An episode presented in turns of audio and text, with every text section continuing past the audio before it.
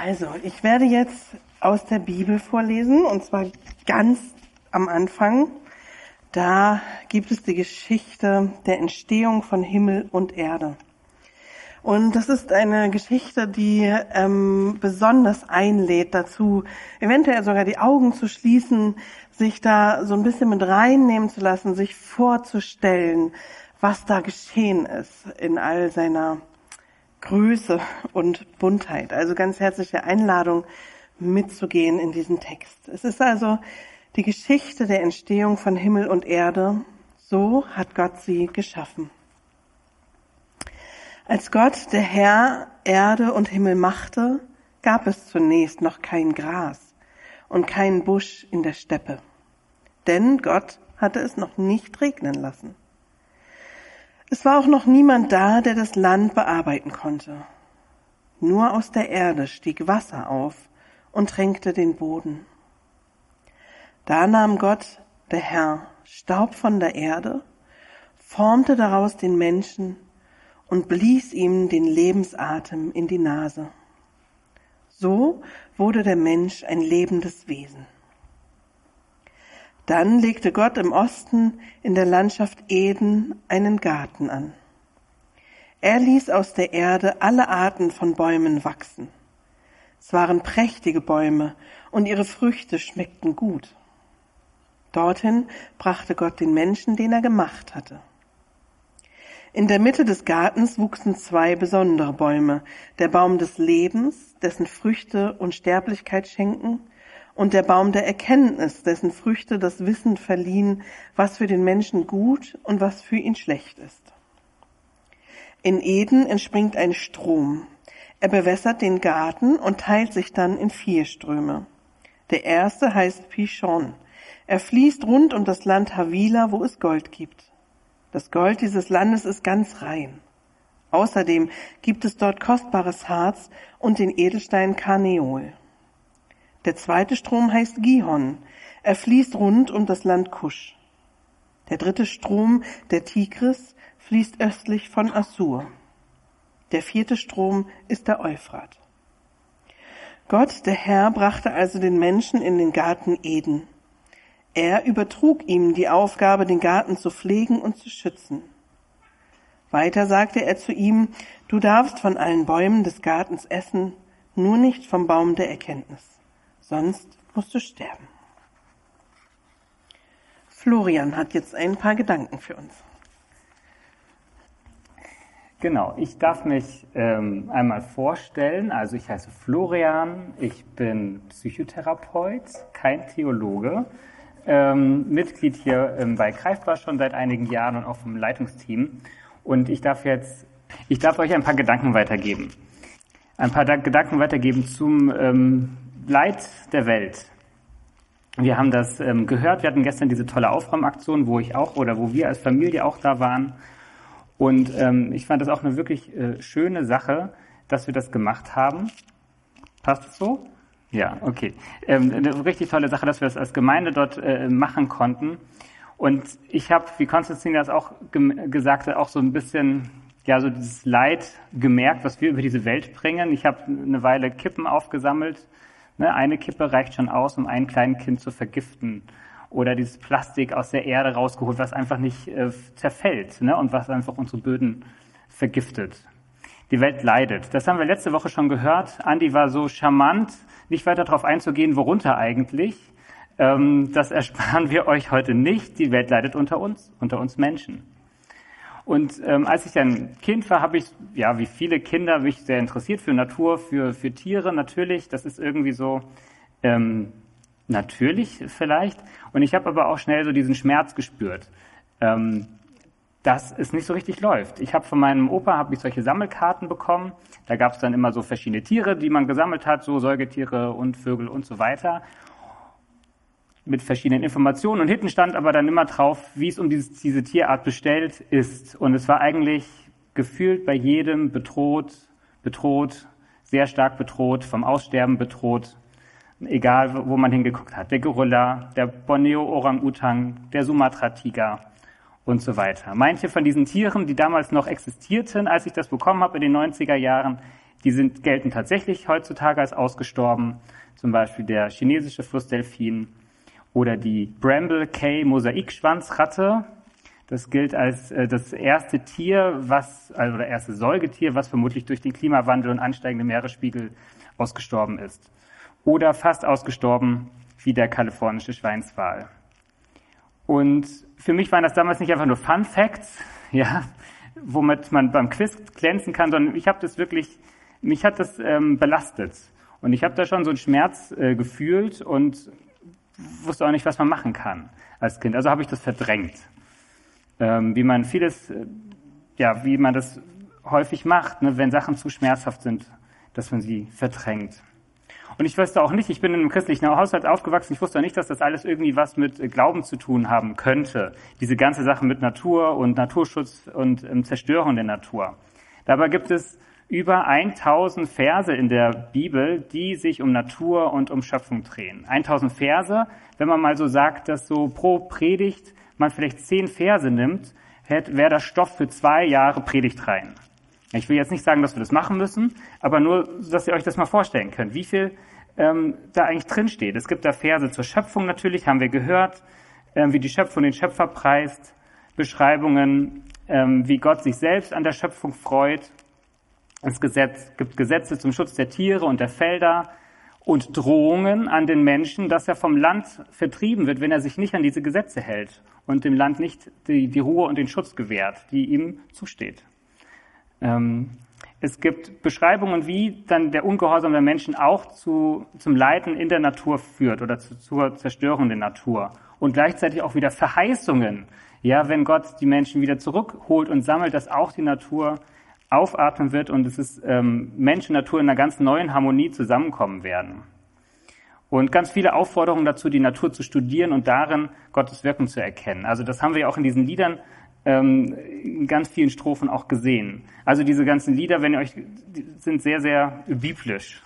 Natürlich sind sie immer, wenn wir sie hier singen, aber also damit will ich nur sagen, das ist ganz, ganz tief verankert in diesen Texten. Und das habe ich aber viel später erst äh, mitbekommen. Und das war eine totale Offenbarung für mich, ähm, zu merken, dass Gott so ein Riesenbild hat. Also was er eigentlich ähm, vorhat, dass es ihm nicht nur um einzelne Menschen geht, um die natürlich auch, sondern um ganze Menschengruppen und um seine ganze Schöpfung, die er ähm, neu schaffen und die er retten will. Und ähm, ich habe in meinem Studium habe ich äh, Christen oder das kam so, dass ich in meinem Studium einen Christen kennengelernt habe, die ganz begeistert von Jesus waren, ähm, ganz viel Lobpreis gemacht haben und gebetet haben und so eine so eine tiefe äh, Jesus-Frömmigkeit sozusagen hatten ähm, und gleichzeitig und gerade deswegen total auf ihren Konsum geachtet haben, was sie kaufen, wo sie hinfahren, wie viel sie hinfahren, ähm, wie die Produkte gefertigt werden und es total zusammenkam. Und das hat meinen Glauben äh, sehr bereichert und äh, gestärkt, ohne dass ich gleich so viel selber Neues gemacht hätte. Ja, ich weiß, es kommt immer oder manchmal kommt so dieser diese Sache, wenn wenn es so um Ökologie geht, dass, es, dass man da gleich mit so einem schlechten Gewissen kommt und was muss ich alles machen und ich fühle mich so schlecht. Bei mir war das anders. Ich habe erstmal gar nichts verändert. Es hat einfach nur meinen Glauben erweitert zu sehen, ähm, ähm, ja, wie groß Gottes Mission eigentlich ist. Und was da eigentlich zusammenkommt und wie relevant mein Glaube plötzlich werden kann. Ne? Wie viel es zu den Fragen unserer Zeit zu sagen hat. Deswegen nochmal zurück zu dem äh, Text, den wir gehört haben, also diese tausend Verse, ein paar haben wir gehört, ähm, aus der Schöpfungserzählung oder aus einem Teil der Schöpfungserzählung. Was können wir da lernen? Also ich dachte einmal, dass der Mensch wird aus der Erde geformt. Ja, also wir sind Erdlinge. Ja, wir sind aus dem Staub gemacht und wir sind verbunden. Wir, wir bestehen aus denselben Kohlenstoffverbindungen wie die Pflanzen und die Tiere um uns herum. Und zu denen werden wir auch wieder. Und ähm, wir sind mit denen verbunden und wir sind auch von ihnen abhängig. Das sollte uns auch demütig machen. Ähm, das hat Konstantin ja auch gesagt, ähm, dass wir brauchen diese Erde, um zu leben. Aber dabei bleibt der Text ja nicht stehen. Dieser Erdling, dieses Stück ähm, Erde, kriegt Gottes Geist eingehaucht und bekommt einen Auftrag, Gottes Garten zu bebauen und zu bewahren. Dieses Bebauen ähm, kann auch mit, habe ich gelesen, ja, wie gesagt, ich bin kein Theologe, ich verlasse mich auf die Texte, aber ich kann die Quellen angeben. Dieses Bebauen ähm, kann auch mit dienen übersetzt werden. Also der Mensch sollte der Erde dienen, ja, sollte gucken, dass es der Natur gut geht und bewahren, schützen. Und das ist dasselbe Wort, ähm, was wir nutzen, wenn wir über Gottes Segen sprechen, dass Gott uns schützt und bewahren soll. Also wir sollen die Schöpfung, die Erde so schützen, so wie Gott uns schützt. Und das sind schon starke Aussagen, denke ich.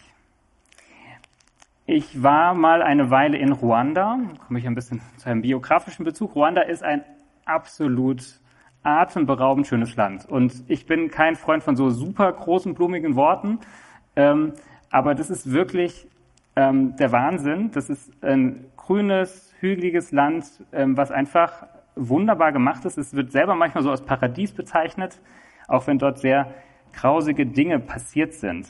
Aber darauf will ich nicht eingehen, sondern ähm, es ist auch ein sehr dicht bevölkertes Land. Und die Leute müssen dort schon ganz schön gucken, wie kommen wir mit der Natur aus mit den wenigen Ressourcen. Ein großer Schatz, den Ruanda hat, sind Berggorillas. Berggorillas sind vom Aussterben bedroht, äh, leben da so in so in, in Vulkan-Dschungelgebieten. Ähm, und Ruanda hat sich gedacht, wir müssen das irgendwie verbinden, den Naturschutz und dass die Leute was davon haben und äh, bieten dort Touren an. Diese Touren sind wahnsinnig teuer Deswegen habe ich das damals nicht gemacht. Man musste damals 500 Dollar zahlen, nur für die Permit, also für die Erlaubnis. Heutzutage ist es wahrscheinlich viermal so teuer. Ähm, aber das machen sie, um das zu begrenzen, um die Gorillas zu bewahren. Und wir haben aber mit ein paar Leuten gesprochen, die das äh, gemacht haben, und sie sagten, es ist unglaublich beeindruckend, wenn man da durch, durch, sich durch den Dschungel ähm, hakt und dann kommt dann irgendwann so ein riesiger grauer Silberrücken, das ist dann so der Anführer der Herde, ne, daher, man muss da so Demutsgesten machen, ne, man darf auf gar keinen Fall hier so den eigenen äh, King Kong raushängen lassen und ähm, ganz, ganz leise nur sein und ähm, es ist wirklich sehr, sehr ehrfurchtgebietend. Und ich glaube, das ist so ein Moment, wo wir was lernen können von der Ehrfurcht äh, von Gott, wenn sozusagen diese Geschöpfe schon so ehrfurchtgebietend sind. Und das wahrscheinlich doch deutlich mehr, als wenn wir sie hinter Gittern irgendwo im Zoo sehen, weil die meisten, genau, es wirkt dann doch anders. Der Guide, mit dem wir gesprochen hatten, der hat dann auch noch erzählt, es ist dann auch gleichzeitig so eine, so, so fast menschlich. Es gab dann so einen Affen, der hat ihn dann immer so auf den Rücken getippt und dann hat er sich sozusagen so, äh, so getan, als ob es nicht gewesen wäre, ja, so wie äh, in der Grundschule. Ähm, und also da, da äh, äh, weil er da so oft hingefahren ist oder hingegangen ist, ähm, sind da so ganz spezielle Beziehungen zwischen, diesen, zwischen Tier und Mensch auch entstanden. Was sie dort auch noch ähm, toll machen, finde ich, ist, dass, ich habe das gesagt, es ist wahnsinnig teuer für die Touristen. Die Einheimischen können aber für umgerechnet 10 Euro dorthin. Also wirklich so eine Verbindung, ähm, die Leute da mit reinzunehmen, zu sagen, hey, das sind eure, das ist eure Natur und eure Tiere und wenn ihr sie schützt, dann haben wir sehr viel mehr davon, als wenn wir sie einfach nur abschießen und dann irgendwie Pulver aus denen machen und dann irgendwie einmal verkaufen. Ja, warum leidet diese Welt nun unter uns? Ich, da können wir auch nochmal in den Text gucken. Ich glaube, dass der da einen Hinweis drauf gibt. Dieser ähm, Genesis-Text ist ja total reich, was er da alles beschreibt. Ne? Die, die ganzen Bäume, die dort wachsen, die Edelsteine, das ist ja völliger Überfluss in denen da der Mensch reingestellt wird. Und er darf von allen Bäumen essen, von allen Bäumen essen, nur von dem einen nicht. Und wer die Geschichte kennt, wie es weitergeht, ähm, weiß, dass am Ende der Mensch sich entscheidet, genau von diesem einen Baum, von dem er nicht essen durfte, dann doch zu essen. Da man kann viel sagen, warum er das macht, aber ich glaube, ein, ein Punkt ist, dass der Mensch nicht vertraut hat, dass es doch genug war. Es war doch mehr als genug. Und doch wollte, äh, wollten sie, wollten wir diese eine Frucht dann doch essen, die wir eigentlich nicht gebraucht hätten. Und das ist ein Teil, warum die Welt leidet. Unter unserem Ungehorsam, unserer Habgier, unserem Konsum, dass wir immer mehr brauchen, ähm, neue Klamotten, neue Schule, Schuhe, ähm, billiges Fleisch, Autos, Handys und so weiter. Nochmal zurück nach Afrika. Ich habe das jetzt so schön erzählt, ne, wie das in Ruanda läuft. Das ist auch nicht alles toll, aber im, die, vieles sehr beispielhaft gut. Ähm, gleich über die Grenze ist der Kongo. Der Kongo, riesiges Land, ähm, auch mit einer Berggorilla-Population und massiven Problem. Das ist eigentlich ein super reiches Land, was so die Bodenschätze angeht und gleichzeitig ist das eben der Fluch, weil dort einfach, ähm, weil diese rücksichtslos und unkontrolliert ausgebeutet werden und dort ganz viele Konflikte befeuern und äh, Menschen ähm, sehr, sehr stark leiden und die Natur letztlich auch. Und das halt vor allen Dingen angeheizt durch unseren Konsum von Elektronikartikeln. Dort gibt es Tantal und Gold und verschiedene Sachen, die wir für unser, unter anderem unsere Handys brauchen. Und das brauchen wir natürlich auch immer neu. Ne? Und ähm, da kommen wir irgendwie mit rein, auch wenn wir das natürlich nicht wollen. Für uns war das dann irgendwann die Entscheidung zu sagen, gut, dann kaufen wir halt jetzt ähm, Handys entweder gebraucht oder von Herstellern, die ähm, halbwegs garantieren können, dass sie, wenn sie im Kongo tatsächlich abbauen, das unter menschenwürdigen und ähm, naturschutzrechtlichen verantwortbaren Bedingungen passiert.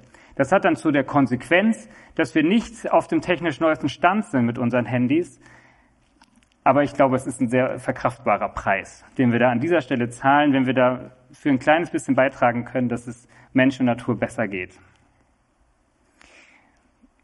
So ein Beispiel aus äh, einem Buch noch, was ich, ähm, ja, ich habe äh, meinem Sohn Aimo ein Buch geschenkt, ähm, ausgestorben, das Buch der verschwundenen Tiere, kann ich an dieser Stelle empfehlen. Ja, habe das vorhin schon gesagt, ein sehr sperriges Format für ein sperriges Thema. Ähm, ich glaube, früher hätte ich das nicht ertragen können tatsächlich ähm, ein ganzes Buch über ausgestorbenen Tieren zu, zu lesen, weil es dann nicht, nämlich nicht nur über, äh, um Dinosaurier geht, sondern eben auch um äh, Tiere, die wir als Menschen ausgerottet haben. Und da steht zum Beispiel eine Sache drin, was, ich, was so beispielhaft steht für unsere Maßlosigkeit. Es ähm, gibt so eine Seekuh, die Stellersche Seekuh, die wurde 1700 irgendwas entdeckt und nur 27 Jahre später war sie ausgerottet, weil die Menschen das Fleisch und das Fett äh, brauchten oder dachten zu brauchen. 27 Jahre später war es schon weg, war sie schon ausgestorben. Etwas zum Aussterben zu bringen, was er gemacht hat, ist falsch. Er hat einen Sinn für alles. Wir Christen haben die Verantwortung, uns an die Spitze derjenigen zu stellen, die sich für die Pflege der Erde einsetzen. Sagt Billy Graham. Ja, ein großer äh, Mann und der die missionarische Bewegung, in der wir letztlich auch stehen, mit, maßgeblich mitgeprägt hat. Aber wir haben auch eine Hoffnung. Ne? Das war jetzt sehr, sehr negativ. Ähm, aber wir haben auch eine Hoffnung, das haben wir letzte Woche schon gehört, dass die äh, ganze Welt letztlich befreit werden soll. Und ich habe das schon gesagt, das war so ein Augenöffner für mich, zu sehen, dass Gottes Plan so viel größer ist, als, ähm, als ich dachte, dass er ist. Und ähm, weil das so ist, weil Gott letztlich äh, diese Welt auch neu schaffen will, können wir uns eben auch ohne Angst dieser Zerstörung zuwenden. Ich habe das gesagt, für mich war das ähm, eine Weile nicht aushaltbar, also habe ich es verdrängt. Aber gerade weil wir diese Hoffnung haben, können wir da hinschauen, können wir hingucken, wo wir auch Leid über diese Welt bringen und schauen, was wir machen können, um das zu lindern. Und ohne, ähm, dass wir denken müssen, wir müssen die ganze Welt retten. Auch das haben wir ja mehrmals schon gehört. Also was können wir denn tun? Ich glaube, da kann der Text auch noch mal was sagen. Ähm, also erstmal dieses Schätzen lernen. Ja, also das sind ja totale Schätze. Und obwohl wir nicht mehr in diesem Paradies sind, wenn wir ehrlich sind, gibt uns Gott in seiner Gnade doch immer noch wahnsinnig viel.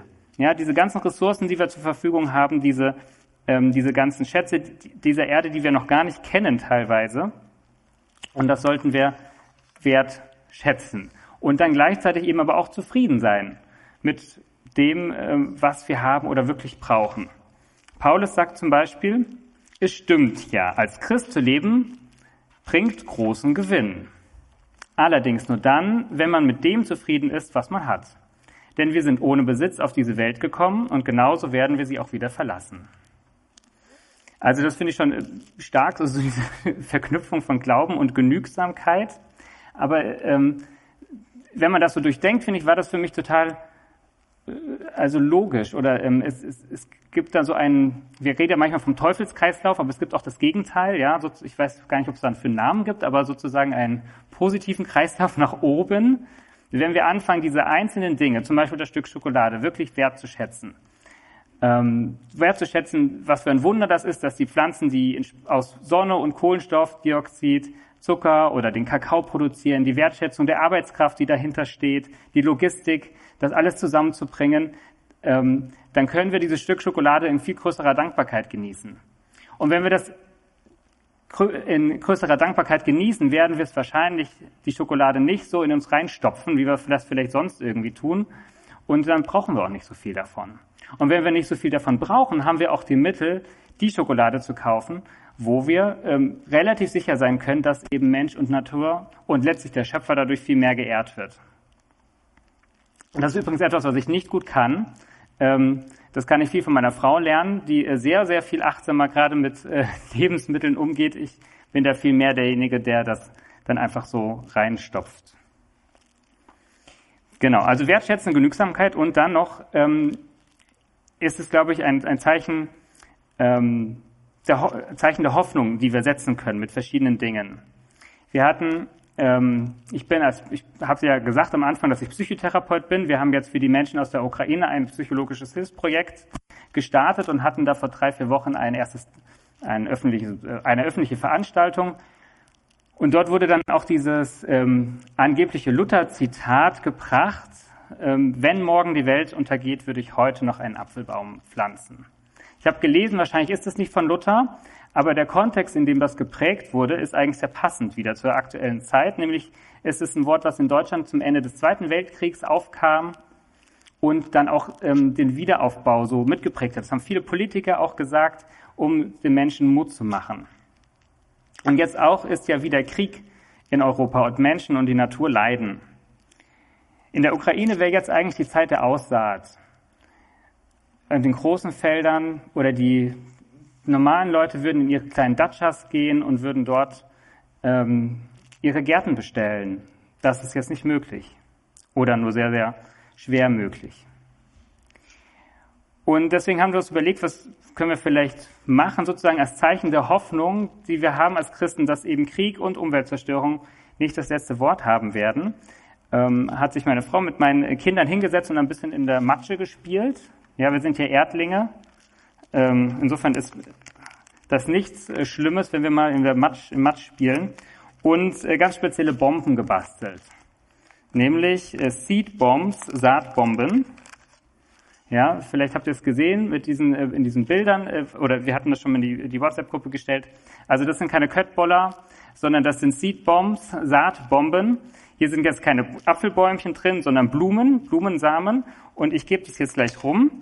Und da kann sich jeder äh, eins nehmen und dann an den Ort seiner Wahl oder ihrer Wahl einpflanzen. Und vielleicht einmal vorbeigucken in den nächsten Tagen, ob was gewachsen ist. Letzter Satz. Lasst uns doch zusammen. Ich bin da selber sehr auf der Reise, was es alles bedeutet, als Christ eben sich für die Bewahrung der Schöpfung einzusetzen. Aber lasst uns doch von Jesus, dem neuen Adam, dem neuen Menschen, dem neuen Gärtner, dem Hirten, dem Naturbeobachter und Naturbezwinger lernen, was es heißt, Teil an der Neuschöpfung der Welt zu haben.